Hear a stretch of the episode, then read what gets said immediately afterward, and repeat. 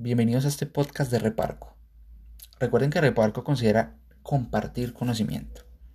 Hoy, dos lados de la moneda, dos caras de la moneda, dos educaciones, dos formas de ver las cosas, dos estilos de vida, si se quiere, pero sobre todo eh, la misma finalidad, educar. Vamos a ver hoy la educación tradicional versus la autoeducación. Cuando nosotros hablamos de la educación tradicional, digamos que comprende la etapa desde el primer contacto que tenemos ya sea en un jardín, eh, yo qué sé, entrando a preescolar, toda la etapa de colegio, ¿no? La primaria, la secundaria. Si nos escuchan eh, personas de otros países que no sean Colombia, pues quizás tengan el tema de de cursar selectividad, em, por ejemplo en el caso de España, mm, bueno, y todo ese tipo de características de, educación tradicional que, que, podemos encontrar, ¿no? La llamada preparatoria, bueno. En el caso, por ejemplo, de la educación tradicional, entrando ya en materia, vemos cómo van formando a la persona con el único objetivo de que se convierta en un trabajador más allá afuera, ¿cierto? Yo siempre me he hecho la pregunta, ¿qué pasaría si en vez de educar a las personas de la manera lineal, ¿no? que, que se tiene, digamos, enfocada en la educación tradicional, que es que todos aprenden prácticamente, independientemente del país, lo mismo, sobre todo en las primeras etapas, eh, que es lo básico. Por ejemplo, cuando arrancas, que eh, aprender a leer, aprender a escribir, los números, las vocales, bla, bla, bla, bla. Lo más básico, ¿cierto? Yo considero que esa primera etapa está bien. Porque pues, primero tienes que aprender a comunicarte, primero tienes que aprender a, a escribir, primero tienes que aprender a leer para recibir toda la información. Pero de ahí en adelante, yo considero que la educación tradicional es nefasta para la persona porque la empiezan a llenar de información que si hablamos de porcentajes, más del 60, del 70, hasta del 80% de esa información no le va a servir para nada. Podemos tomar los casos, yéndonos muchísimo más a futuro, de ingenieros que se preguntan para qué vieron química. ¿No? De ingenieros que se preguntan español literatura a nivel 11, porque llegas tú, digamos, a la preparatoria, ¿no? Cursas noveno, décimo y once, por ejemplo. Y tú dices, hay materias que no entiendo por qué las estoy viendo, ¿no? El tema, por ejemplo, y esto me da algo de risa, con el mayor de los respetos, eh, de introducir el tema de la religión como una materia. Sinceramente, eso me, me causa algo de gracia porque ya le están mostrando a la gente entonces cuál es la religión que deberían elegir, ¿no? Cuando se supone que algo como la religión, como la ética mm, y los gustos, inclusive en algunos casos extremos como musicales, los llevan a, tener que ser explícitos o más bien implícitos en lo que ellos quieren, digamos, dejar en esas personas. Entonces vemos que la educación tradicional maneja siempre el mismo hilo, ¿no? La misma línea toda la vida. Inclusive en las universidades, en instituciones académicas, se trabaja de la misma manera, ¿no? Preparan a las personas para ser empleados. Y quizás algunas carreras tengan mayor salida que otras. Y quizás algunas les permitan llegar a liderar puestos importantes pero el resto no. Y muchas de, esas profesiones que, ponen, por ejemplo, en las universidades, mm, en caso, por ejemplo, de ciudades más, digamos, reducidas, tanto en desarrollo como en población, como en posibilidades mismamente, se ve que tienen que después migrar, ¿no? Y muchas veces inclusive traspasa esa línea de, de lo regional o de lo nacional para pasar ya a, a otros países, ¿no? A ir al extranjero, a tener que forzar buscar nuevas oportunidades en el exterior. Todo esto tiene la culpa la educación tradicional. Puede ser, puede ser. Y les voy a decir el por qué. Hablemos ahora un poco para introducirnos eh, o de manera introductiva en la autoeducación. ¿Qué es la autoeducación? La autoeducación, como su nombre lo indica, es cuando la persona tiene esa iniciativa de iniciar independientemente cuál sea el género, el tipo, el sector o la materia, mm, su proceso educativo de manera eh, individual. Cuando tú, por ejemplo, tomas un libro y lo eh, inicias a leer el libro, insisto, cuál sea el género, ya estás autoeducándote. Cuando tú escuchas un audiolibro, ya estás autoeducándote. Cuando tú ves por la televisión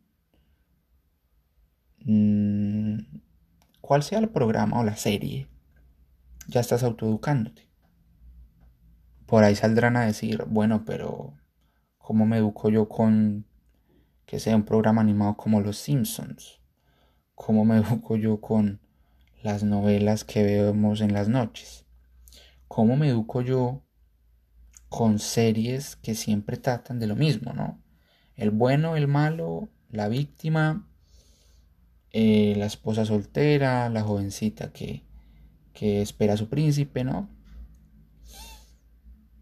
Es que este no es el tipo de contenidos al que yo me refiero. Hay series que te permiten a ti introducirte en el mundo científico en el mundo físico, inclusive en la historia, en lo social, que te aportan mucho más que ese tipo de contenidos. La autoeducación no está simplemente en el hecho de decir, voy a coger un libro, voy a tomar un libro, voy a buscar un libro para leer sobre un tema determinado. Es qué tanto trasciende a partir de que lees ese libro la información que obtienes del mismo. Caso contrario a la educación tradicional, donde la finalidad total es que aprendas, ¿eh? por ejemplo, yo que sé, en matemáticas, ecuaciones, pero ¿y si tú no vas a ser físico, matemático o científico? Mi pregunta es, ¿esas ecuaciones en tu vida te sirven? Yo creería que no. Mientras que en la autoeducación, si tú mismo, por gusto, ocio, puede ser, empiezas a leer sobre ecuaciones, sobre números, numerología, y todo esto, inclusive historia de los números, que es algo muy interesante. Ahí cambia bastante el asunto. Como dirían en términos matemáticos, cambia bastante la ecuación. Porque no solo despejas esa ecuación, sino que despejas tu mente y empiezas a hacerte preguntas. La ventaja de la autoeducación es que tienes preguntas todo el tiempo. En la educación tradicional las preguntas simples son no entendí este tema, lo resuelves y ahí muere. Mientras que en la autoeducación, por ejemplo, salen preguntas todo el tiempo relacionadas con todo. Porque la, autoeducación lo que te brinda es la oportunidad de, en el mismo instante en el que llega a ti esa duda, inquietud, puede llegar la respuesta. Porque tienes en la mano, por ejemplo, el celular, ¿no? tienes los buscadores. O si estás en una biblioteca, pues imagínate. Autoeducarse es más sano también que la, educación tradicional. Porque tú en la educación tradicional estás con eh, esa adrenalina y sobre todo ese estrés como alumno o estudiante de tener que rendirle cuentas a alguien, ¿no? Imagínate, ya desde, desde la etapa de ser alumno, estudiante del colegio, ya le tienes que rendir cuentas a alguien y es a tus padres, ¿no? O si eres independiente, pues maravilloso, quizás no tengas ese, ese peso, pero para los que lo llegaron a tener sabrán de lo, de lo que hablo. No me harán quedar mal diciendo que no sentían presión eh, al ver que de pronto no entendían una materia de manera específica. Por ejemplo, si les iba mal en matemáticas, en biología, ciencias, como lo llamen, sociales. Y empieza entonces tu padre a decirte o tu madre, bueno, ¿qué pasó? Y tú no saber explicarle realmente por qué simple y llanamente esa materia, como decimos castizamente en Colombia, no entra, ¿no? Entonces también está la educación en casa, ¿no? La educación de casa que es tan importante en ese proceso. En Colombia dicen que, bueno, yo no sé en qué partes del mundo más lo dirán, pero dicen que la letra con sangre entra. Yo quisiera saber si realmente sirve ese método que tienen los padres. Algunos todavía lo, manejan, ¿no? De, estar maltratando a sus hijos física y psicológicamente por el simple hecho de no entender algo de la educación tradicional. Es interesante pensar que los grandes científicos, los grandes emprendedores, las personas que realmente han aportado tanto en la historia como en la actualidad, también han pasado de una u otra manera por esa educación tradicional. Pero el momento real o el momento de inflexión en el que pasan de ser una persona más que está ahí afuera empleado o empleada con conocimientos básicos, quizás un poco más intermedios, sobre diferentes temas, es cuando empiezan a autoeducarse. Es cuando cogen ese primer libro que los transporta. Y para que me entiendan, no es el hecho de solo coger el libro, es coger el libro con gusto. Desde, tú, desde que lo tomas, desde que lo tienes en tus manos, el saber que ese libro no te va a durar más de una semana en tu estantería o en esa lista de pendientes, ¿no? Porque pasa a ser ya un libro que está en tu mente. Entonces ahí comienza esa reflexión profunda que tienen todas las personas de decir, bueno, ¿hasta qué punto la educación tradicional me permite a mí desarrollarme como persona y como profesional en algunos casos? Y cuando la autoeducación realmente se convierte en el pilar fundamental por el que voy a ser mejor persona y, no, voy a estar inclusive mucho más preparado.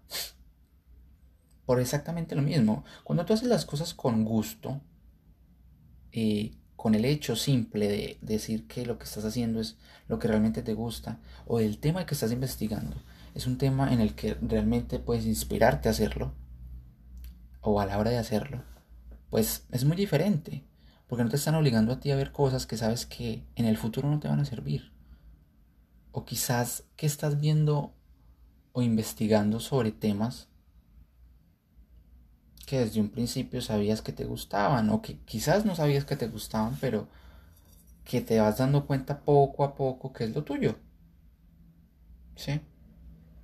Tan mal está planteada el esquema de desarrollo y de educación tradicional que inclusive en las mismas preparatorias hay gente que no sabe a qué se va a dedicar cuando salgan. O sea, se supone que la preparatoria, como su nombre lo indica, lo que tienen es preparar a las personas para dar ese salto hacia las universidades, ¿no? Y empieza y uno ve casos todavía de personas que llegan a 11 o a 12 en algunos colegios o estados, países, sin tener ni la menor idea de qué es lo que quieren estudiar, de qué es lo que quieren hacer con su vida. Inclusive me tocó una época en la que me ponían de materia proyecto de vida. Lo veía usted el último año. Y el proyecto de vida era hablar sobre su ética y acercarlo a sus gustos. Si me preguntan, en ese esquema de educación tradicional, ponerle a un muchacho que está más preocupado por sacar ese último año adelante y por las supuestas pruebas, ¿no? Que van a decir si eres apto o no para convertirte en un esclavo más allá afuera. No le vengas a hablar ahora del proyecto de vida. Hazlo desde el principio. Por eso hablo de la autoeducación. Y la autoeducación se la dan los padres, o deberían dársela a los padres, a los niños. Y ustedes dirán, bueno, pero si es autoeducación, ¿cómo se la va a dar otra persona?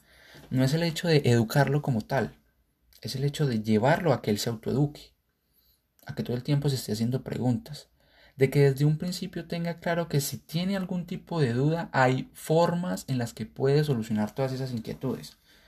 Porque pasa muchas veces que en la educación tradicional, porque ojo, esto no lo he dicho, pero la educación tradicional no se queda simplemente en el hecho de decir el colegio o la universidad.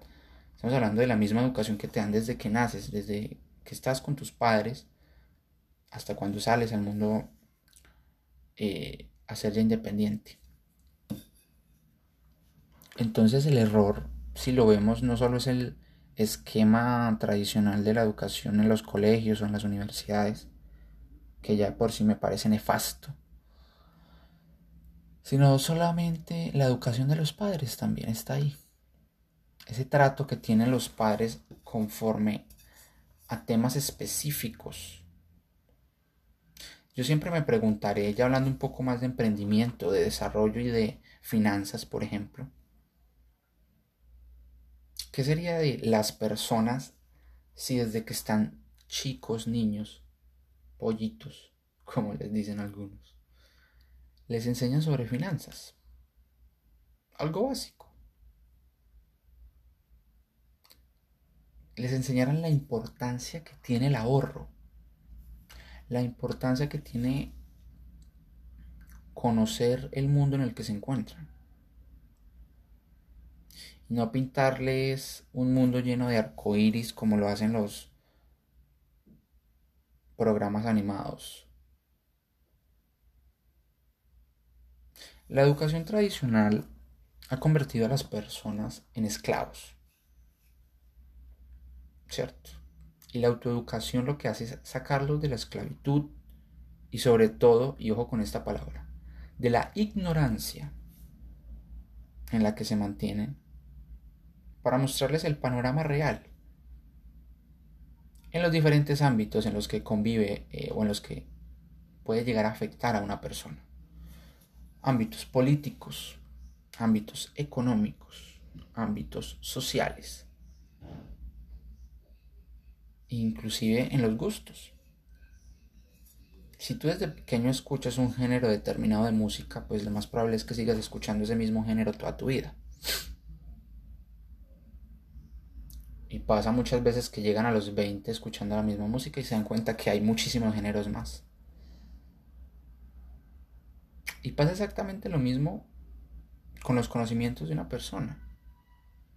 Si tú te quedas enfocado en que solo existe matemáticas sociales, español o literatura, química, física, pues quizás y tengas la suerte de escoger alguna de ellas y te guste, teniendo en cuenta el sistema tradicional. Pero si desde pequeño te autoeducas sobre algo que te llame más la atención, que los otros términos o las otras materias. Imagínate lo que serías capaz de lograr. Sería maravilloso. Yo creo que sería genial.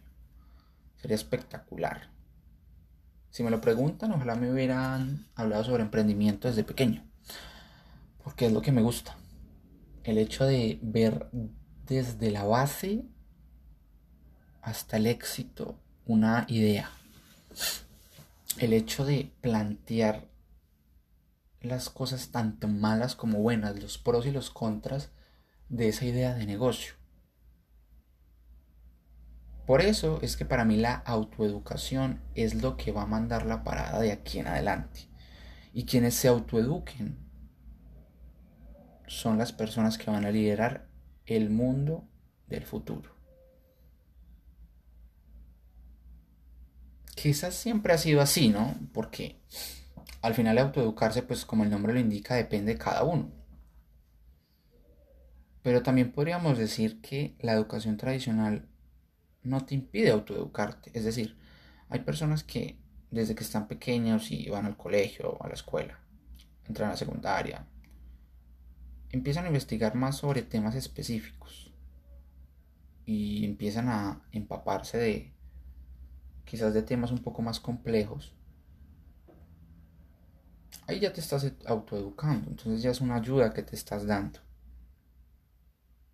¿Cuál sería entonces la conclusión correcta de este versus entre educación tradicional y la educación o la autoeducación? Pues que si tú eres una persona que todavía es esclava de la educación tradicional, pienses o más bien empieces a autoeducarte. Yo no digo que no sea bueno educarse. Educarse siempre será bueno. Lo que es malo es vivir en la ignorancia y pensar que la única forma de salir adelante está a través de un esquema tan y tan malo como es la educación tradicional. Abran la mente, pero sobre todo abran sus corazones y piensen en si lo que ustedes están haciendo ahora es lo que los va a llevar a ser la persona que desean, ¿no? Muchas veces uno ve y piensa en qué es el futuro de cada uno o de manera más individual, qué es lo que yo quiero para mi vida. Y se dan cuenta, inclusive hasta tarde, que el camino que escogieron no era el correcto. Estoy seguro que más de uno se sentirá identificado por esas palabras. La invitación entonces es autoeducarse, no quedarse simplemente en una forma de educación, que en muchas ocasiones no es la correcta. Con eso terminamos el podcast del día de hoy. Espero que les haya gustado muchísimo esta comparación que hacemos de los sistemas educativos. Eh, y nada, nos vemos en el siguiente podcast. Un abrazo.